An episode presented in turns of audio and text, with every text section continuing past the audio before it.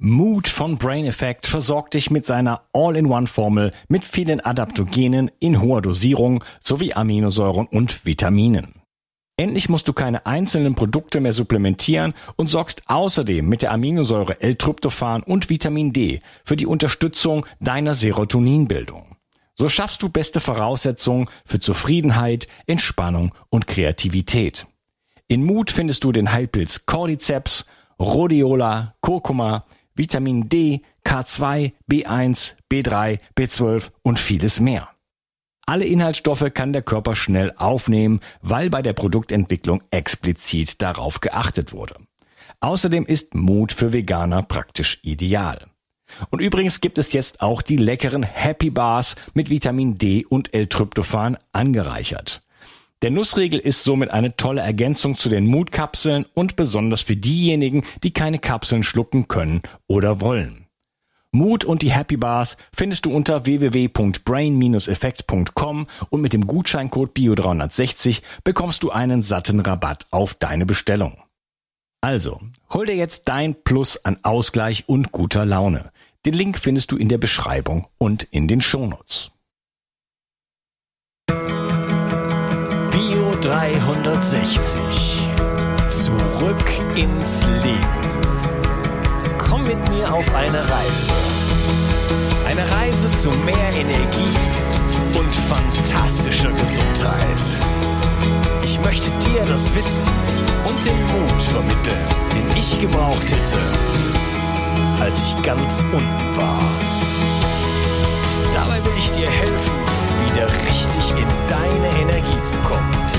Zurück ins Leben. Ein Drittel der Deutschen leidet unter hohem Blutdruck. Verschrieben werden Beta-Blocker, ACE-Hämmer und so weiter. Das Ganze scheint sich aber nur für wenige zu rentieren, denn die Zahlen steigen und die Menschen bekommen oftmals ihre Probleme, wenn überhaupt nur temporär in den Griff, ohne an die Ursachen wirklich rangegangen zu sein. In diesem Gespräch erfährst du, wie der Blutdruck im Körper reguliert wird und wo du als allererstes ansetzen solltest. Mein Gast ist heute der Facharzt für Unfallchirurgie und Orthopädie, Matthias Meyer. Hallo Matthias. Hallo, grüß dich. Schön, dass du hier bist und äh, wir ja über eins der großen Themen äh, der, der Medizin sozusagen sprechen, was wir heutzutage haben.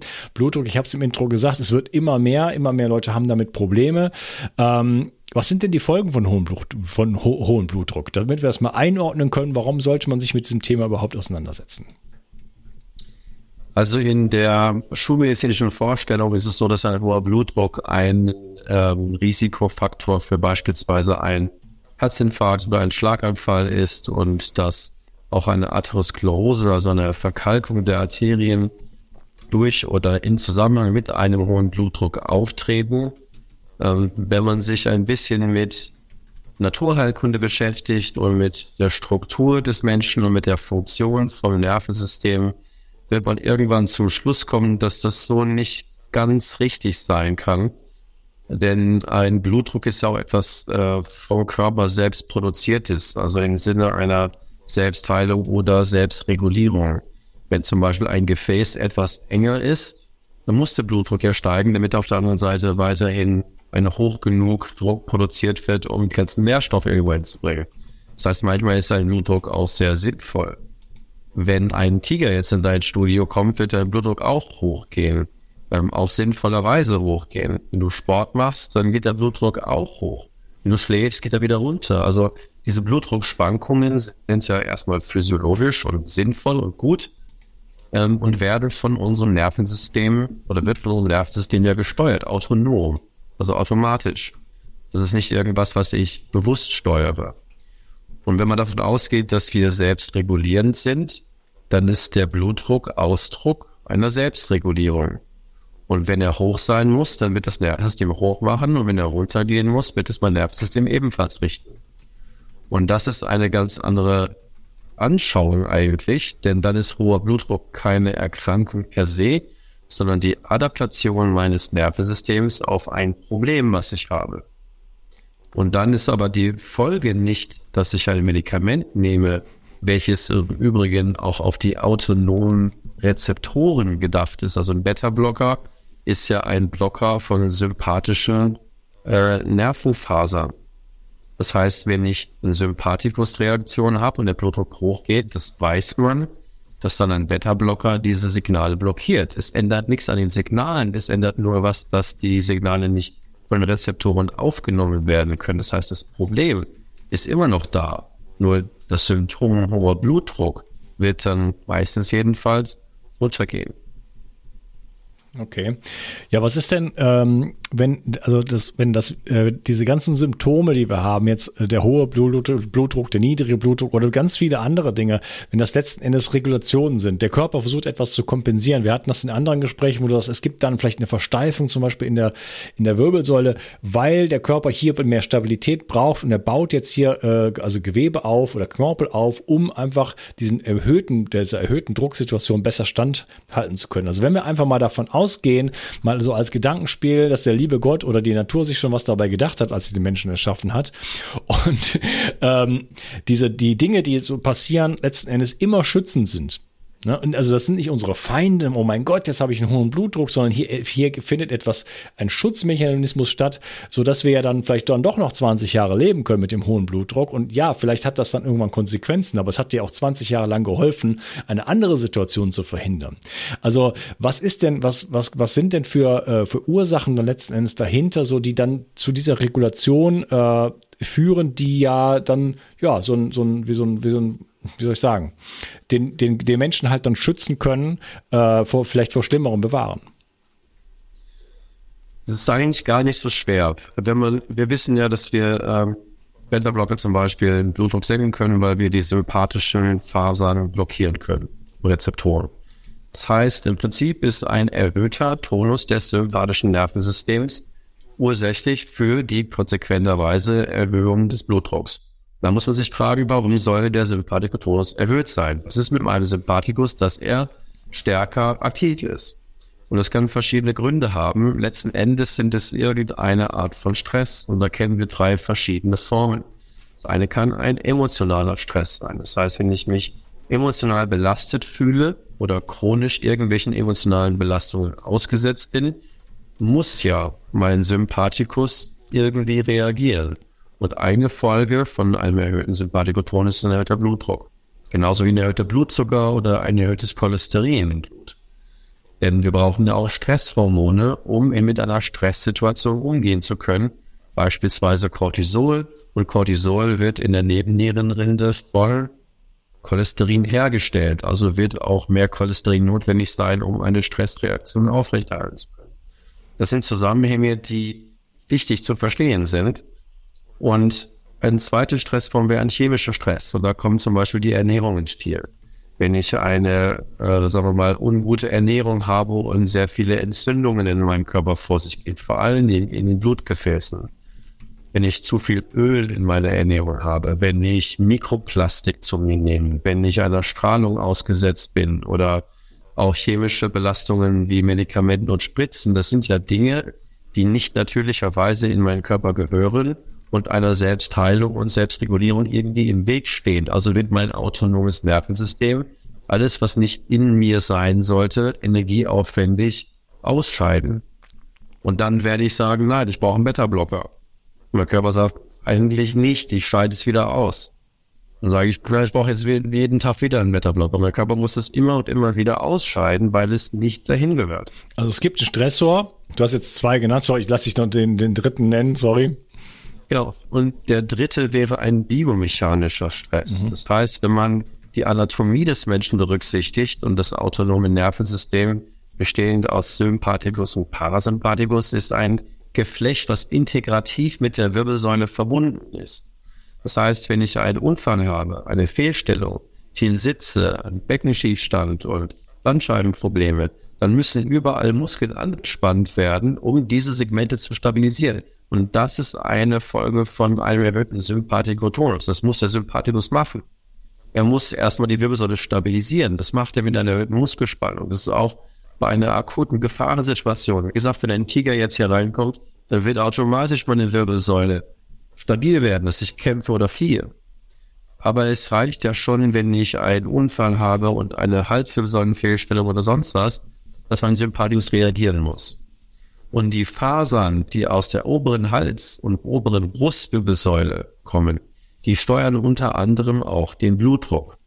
Das heißt, wenn ich jemanden habe, der einen hohen Blutdruck hat, der schon versucht, mit Ernährung was zu machen, der versucht, Sport zu machen, der versucht, gut zu schlafen, der fühlt sich emotional nicht großartig belastet, irgendwann kommen wir dann auf die Biomechanik der Wirbelsäule zurück, weil von da ja die Fasern kommen, die das steuern. Wenn da irgendwo Fehlstellungen sind oder Blockierungen auf diesen Nervensegmenten, dann wird natürlich ein, ein Problem mit dem Blutdruck bestehen. Und im Übrigen sind ja auch die parasympathischen Fasern für den Blutdruck hier oben, der Vagus, da kommen ja dann auch die Nerven her, die zum Beispiel zum Innenohr zählen oder zum Kiefer. Also werden viele Leute mit Blutdruck vielleicht auch andere Dinge haben, begleitend und müssen dann vielleicht zum HNO-Arzt, zum Internisten oder zum Orthopäden, weil sie drei verschiedene Symptome haben. Wenn aber die gemeinsame Ursache vielleicht in der Biomechanik der Wirbelsäule liegt, die man einfach versuchen kann zu rekonstruieren. Und das ist mein Job. Ja, super spannend. Das heißt, äh, der Körper ähm, hat eine Stresssituation. Du hast jetzt drei große Punkte genannt, die kann man nochmal unterteilen. Also du hast gesagt, der emotionale Bereich, äh, das kann alles Mögliche bedeuten. Ne? Also jemand ist gestorben, äh, Stress mit dem Ehepartner, äh, ja. alle möglichen Arten von, von, von auch emotionalem Stress, Verlust, äh, Job, alles Mögliche, bis hin zu Traumata und Mikrotraumata und so weiter. Also das ist ein riesengroßer Bereich, der psychisch-emotionale Bereich. Äh, das ist ein Stressfaktor, wo der Körper darauf reagiert. Dann haben wir den chemischen Stress, das ist so dieser ganze Bereich Entgiftung, Entzündung, äh, äh, ähm, Medikamente, Ernährung, äh, ähm, elektromagnetische Felder und so weiter, äh, wo wir massive viele Störfaktoren sozusagen haben, die der Körper auch erstmal aushalten muss. Ne? Ähm, und der Körper und dann der biomechanische Stress, also durch die Wirbelsäule. Das heißt, hier gibt es, der Sympathikus wird erhöht, es gibt quasi eine, eine Stressantwort. Du hast auch, äh du hast gesagt, aus Cholesterin wird äh, ähm, Cortisol äh, gemacht. Cortisol ist ja ein Glukokortikoid, das heißt, der Blutzucker steigt dann in, in der Folge.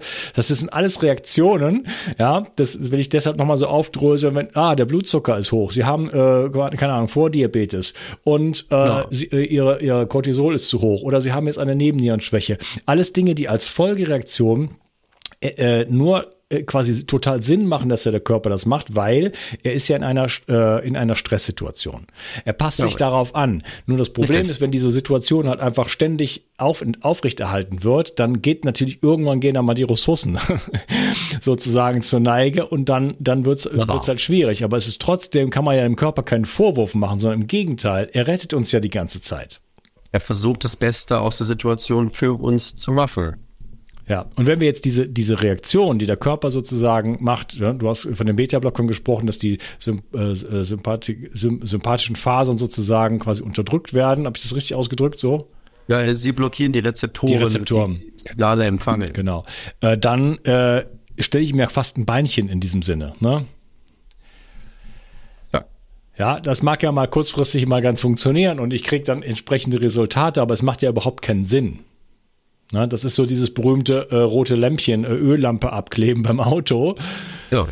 Äh, sondern ich muss mich einfach wirklich, die, die, muss mir die Frage stellen, wo in meinem Leben gibt es Stressfaktoren? So, ne? Das nicht. Und äh, ja, interessant für die Leute, die sagen, ja, aber wieso? Ich höre jetzt hier schon seit drei Jahren äh, Bio 360 und ich habe mich doch um schon um Entgiftung gekümmert und meine Ernährung ist doch top. Und äh, okay, vielleicht der emotionale Bereich, habe ich da eine Baustelle oder nicht?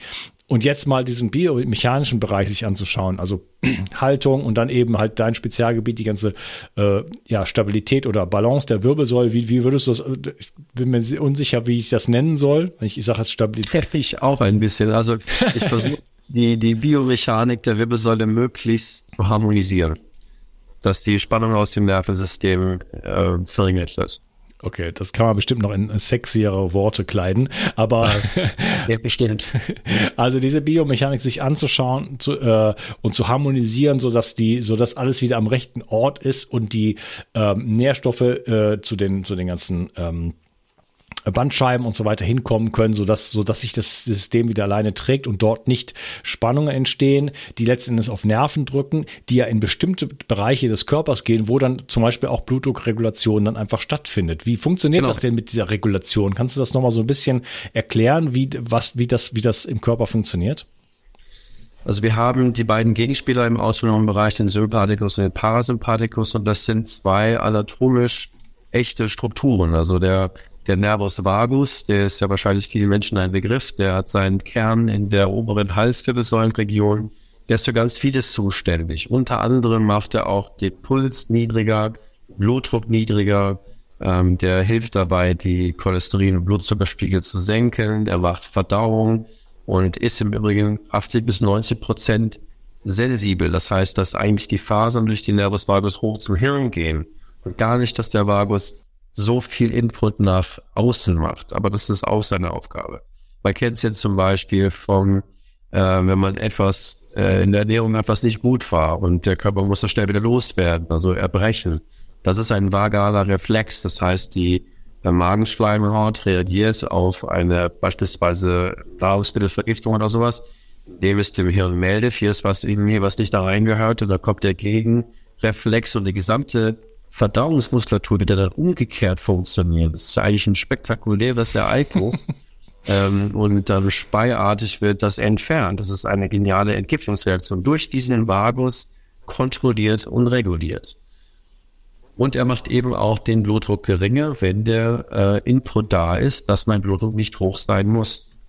Im Gegenzug dazu haben wir den Sympathikus und das sind zwei perlenartige Schnüre, die an den Rippengelenken rechts und links der Wirbelsäule hinuntergehen, von der oberen Brustwirbelsäule bis zur oberen Lendenwirbelsäule und ganz viele Fasern gehen überall in den Körper und regulieren ganz viele verschiedene Sachen.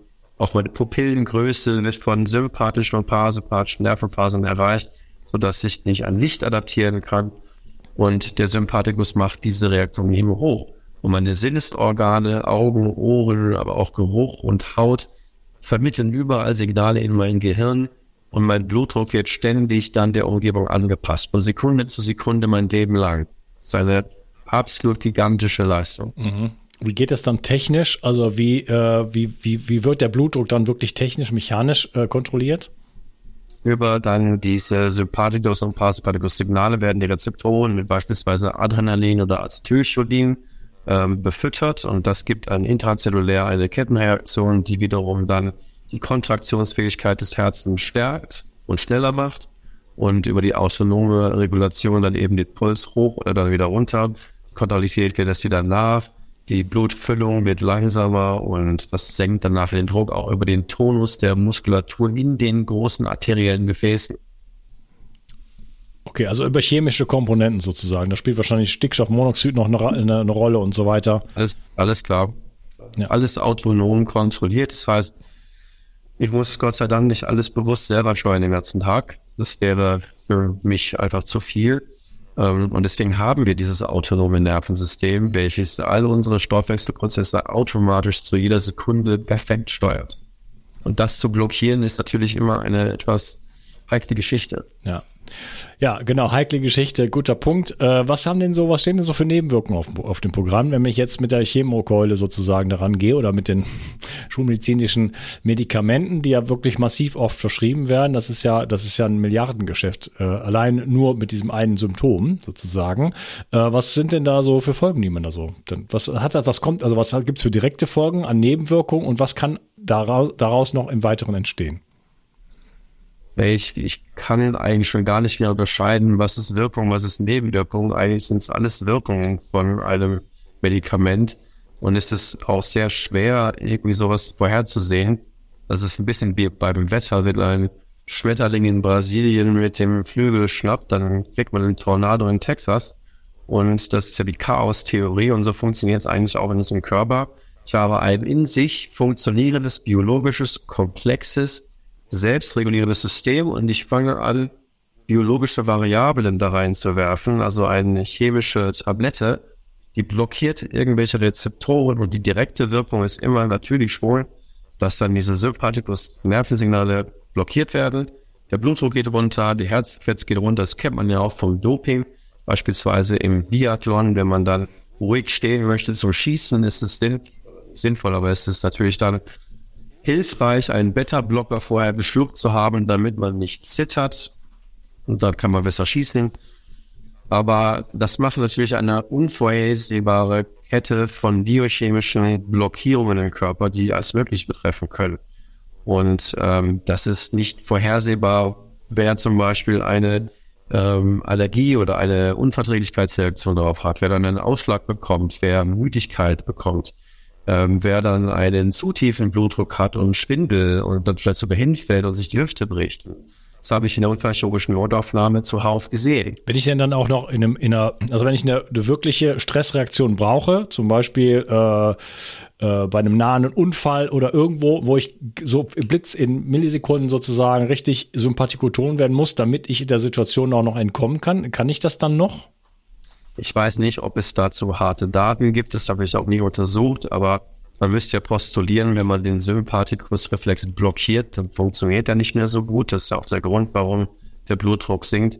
Ähm, dementsprechend würde ich dir da recht geben. Ich glaube, dass dann ein Notfallprogramm im Körper schlechter ablaufen kann, was in einer echten Notfallsituation nicht gut sein kann.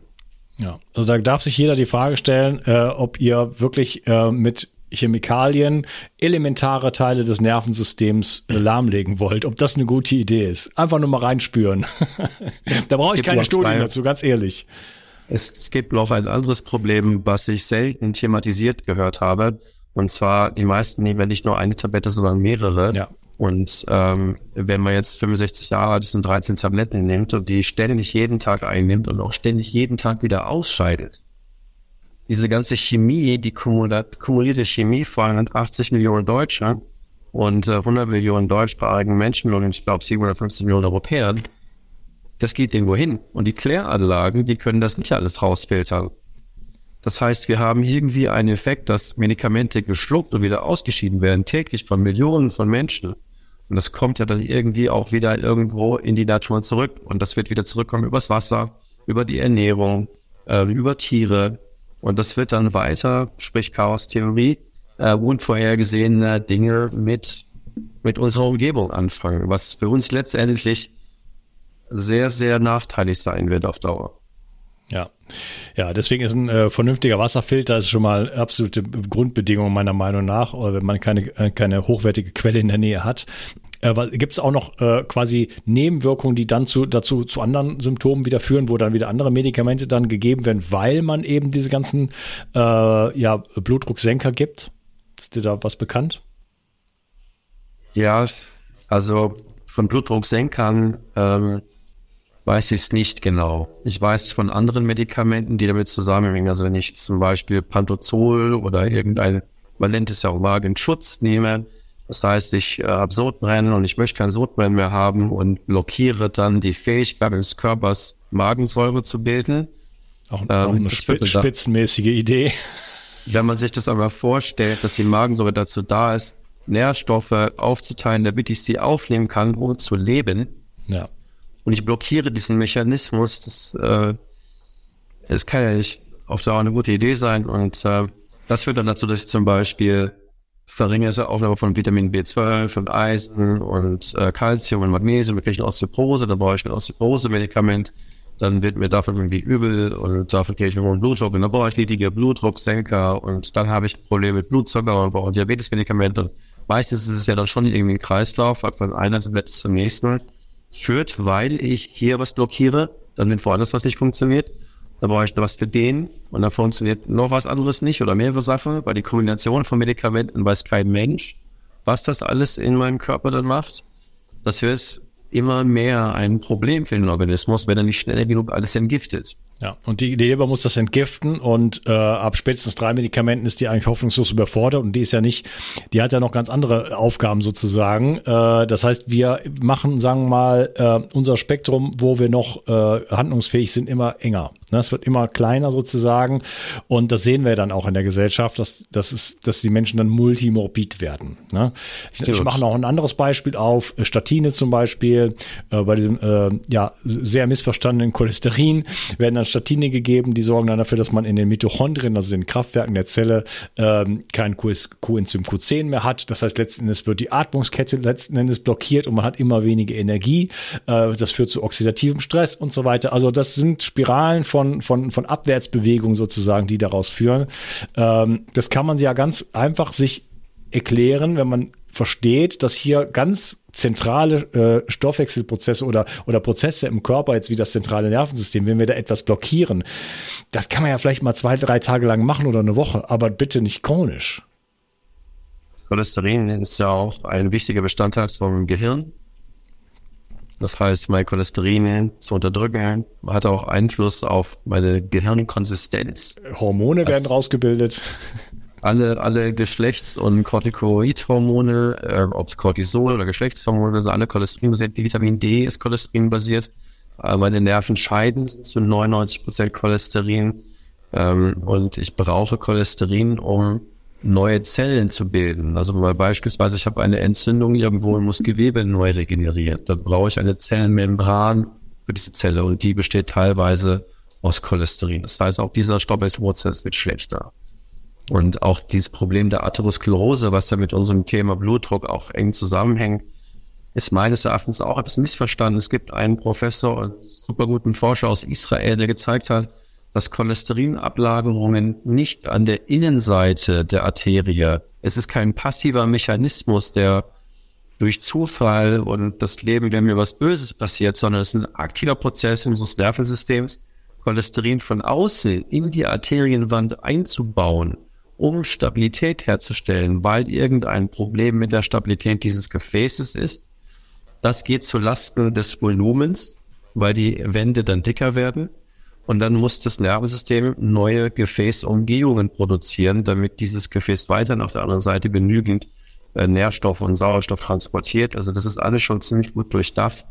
Diesen Prozess zu blockieren kann dazu führen, dass diese äh, Cholesterineinlagerungen weniger werden, aber es hat eine Vielfalt von negativen Auswirkungen, die eigentlich das Problem sogar verschlechtern. Ja, genau. Der Körper versucht sich hier zu reparieren und wenn man und man muss halt, man muss halt schauen, warum was will was will er reparieren und warum macht er das und dort ansetzen und nicht ihm die Reparaturmechanismen nehmen oder die unterdrücken äh, mit mit mit mit der Chemokeule, äh, dann ja. hat man halt das Problem nicht gelöst, sondern kriegt kriegt dann das ursprüngliche Problem dann zu spüren so und das könnte mitunter gravierender sein. Das ist für alle chronischen Erkrankungen so. Ja. Äh, wir haben es in anderen Gesprächen schon, schon besprochen, aber wie sieht jetzt so eine Therapie aus? Ähm, ich weiß nicht, was, was kommt denn in deinem, du hast einen Online-Kurs, ähm, ist da, äh, gibt es da Material dazu, äh, wie man da äh, sowas angehen kann, was den Blutdruck auch angeht? Genau, also diese fünf Säulen beziehen sich eigentlich auf alle chronischen Erkrankungen, auch auf Blutdruck. Das heißt, für mich ist es als erstes wichtig zu gucken, was kann ich irgendwie verbessern für den Patienten und ähm, da spielt die Struktur der Wirbelsäule eine Rolle. Wie gesagt, wenn da Fehlstellungen sind, die einen Sympathikotonus erhöhen, dann kommt es manchmal zwangsläufig zum erhöhten Blutdruck. Die Struktur zu verbessern, kann das ganze System entspannen. Das kann allein schon eine äh, Normalisierung des Blutdrucks machen. Dann habe ich jede Woche Patienten, denen das dann so ergeht. Ähm, Möglichkeit Nummer zwei, die Säule Nummer zwei ist dann die Ernährung und die Entgiftung, dass das möglichst entzündungsarm vor sich geht und man dementsprechend wenig Sympathikostress produziert mit dem, was man zu sich nimmt. Dann Sport und Bewegung. Wir haben auch ähm, als Sportmediziner gelernt, dass man mit Sport und Bewegung mindestens ein oder zwei Tabletten am Tag weglassen kann, weil man den Blutdruck dadurch senken kann, indem man nämlich der Sport ist selbst ein Aktivator des sympathischen Nervensystems, aber es ist ja letztens eine Gewebeschädigung, die man mit Sport macht stimuliert aber die parasympathische Gegenregulation, um Gewebe zu heilen und damit auch eine Senkung des Blutdrucks auf Dauer. Also auch sehr effektiv. Tiefschlafphasen sind wichtig, dass man diese tiefen parasympathischen Tiefschlafphasen mitnimmt in der Nacht und dementsprechend gut erholt ist und sich dadurch nicht noch in eine Stresssituation übt, weil man müde ist und geschlafen hat. Regeneration ist wichtig. Und zuletzt die emotionale Komponente ähm, dass wenn man emotional balanciert und sich nicht so sehr belastet fühlt, so gut es einem in seinem eigenen Leben integrierbar möglich ist, wird auch Einfluss auf den Blutdruck haben. Also diese fünf Säulen spielen auch im Rahmen von Blutdruckproblemen äh, die essentielle Rolle meiner Sichtweise. Mhm. Okay. Also da, das sind die, die, die wichtigsten Säulen auch meiner, äh, auch in meiner Arbeit sozusagen, äh, um die man sich definitiv kümmern muss. Und dann haben wir natürlich auch diesen biomechanischen Stress, das nochmal so kurz zum Abschluss zur Wiederholung, auch wenn wir das in anderen Gespr Gesprächen halt schon mehr besprochen haben. Wie sieht so genau deine Arbeit aus und was für, äh, was für einen Effekt hast, hat das jetzt nochmal sozusagen auf das, auf das, auf das ganze System Körper, aber jetzt in Bezug auf den Blut, auf den Blutdruck nochmal kurz zusammengefasst? Also wenn ich es mir sozusagen selbst aussuchen kann, dann kommt der Patient, ich äh, spreche mit ihm über seine Symptomatik, seine Anamnese, gucke, wo denn die Geschichte eigentlich herkommt. Und dann biete ich an, dass wir ein Röntgenbild von der Wirbelsäule machen, damit ich sehen kann, haben wir diesen mechanischen Ansatz an der Wirbelsäule, sind da Fehlstellungen an den Orten, wo die Fasern heraustreten, die zu einer Blutdruckregulation beitragen. Das sind die oberen Hals- und oberen Brustwirbelsäulensegmente Meistens ist das einfach so oder bisher war es eigentlich immer so. Und ich kann anbieten, dass wir eine Messung des autonomen Nervensystems machen. Das heißt, ich sehe, ob jemand in einem sympathischen oder einem parasympathischen Stress ist.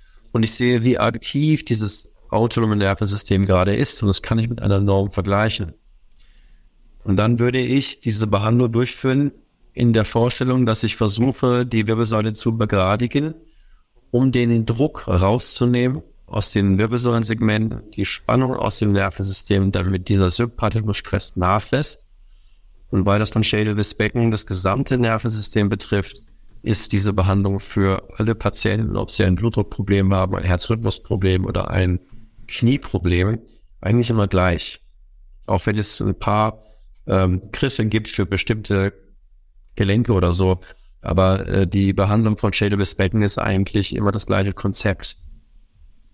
Sind das abrupte Manipulationen oder geht das auch sanfter? Es gibt ja so manuelle Therapie. Es gibt auch, glaube ich, Kollegen, die arbeiten da mit, mit, mit sanften Bewegungen sozusagen. Oder ähm, gibt es da so verschiedene Ansätze? Oder gibt es eine Schule, der du folgst? Oder sagst du, es gibt viele, viele Wege für nach Rom?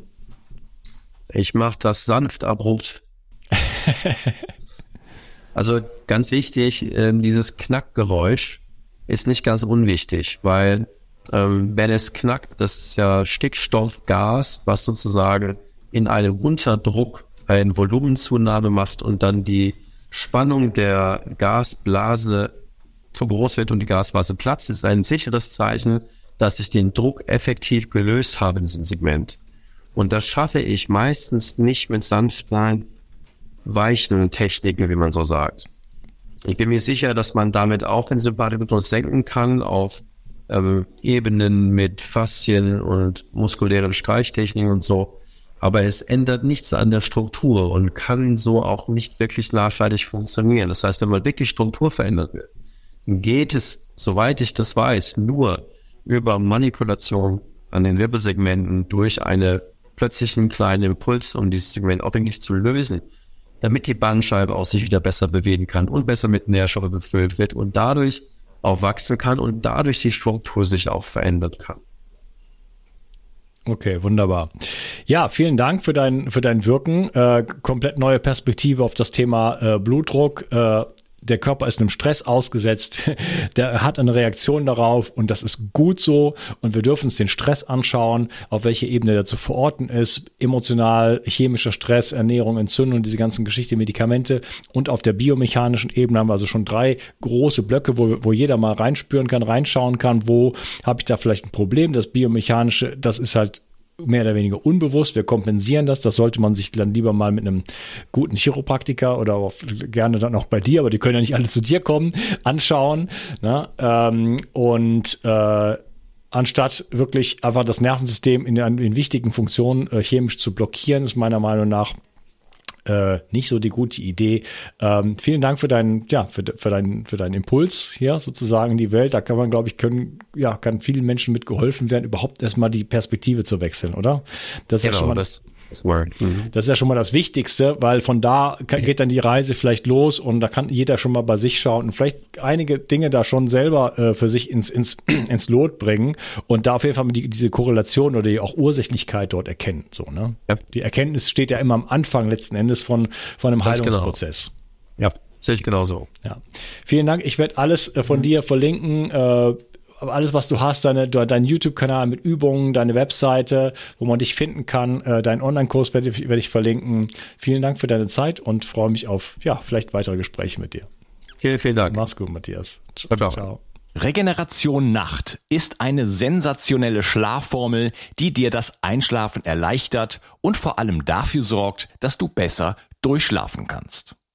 Auch die Qualität deines Schlafes kannst du damit verbessern. So erlebst du längere Tiefschlafphasen und wachst einfach erholter auf. Für deine Gesundheit und dein Wohlbefinden ist ein guter Schlaf die beste Anlage, in die du investieren kannst. Alleine und besonders in Kombination mit dem Getränkepulver Regeneration Tag bekommst du alles, was du für deine Erholung und einen guten Schlaf brauchst. Bio 360 Zurück ins Leben. Komm mit mir auf eine Reise. Eine Reise zu mehr Energie und fantastischer Gesundheit. Ich möchte dir das Wissen und den Mut vermitteln, den ich gebraucht hätte, als ich ganz unten war. Dabei will ich dir helfen, wieder richtig in deine Energie zu kommen. Zurück ins Leben.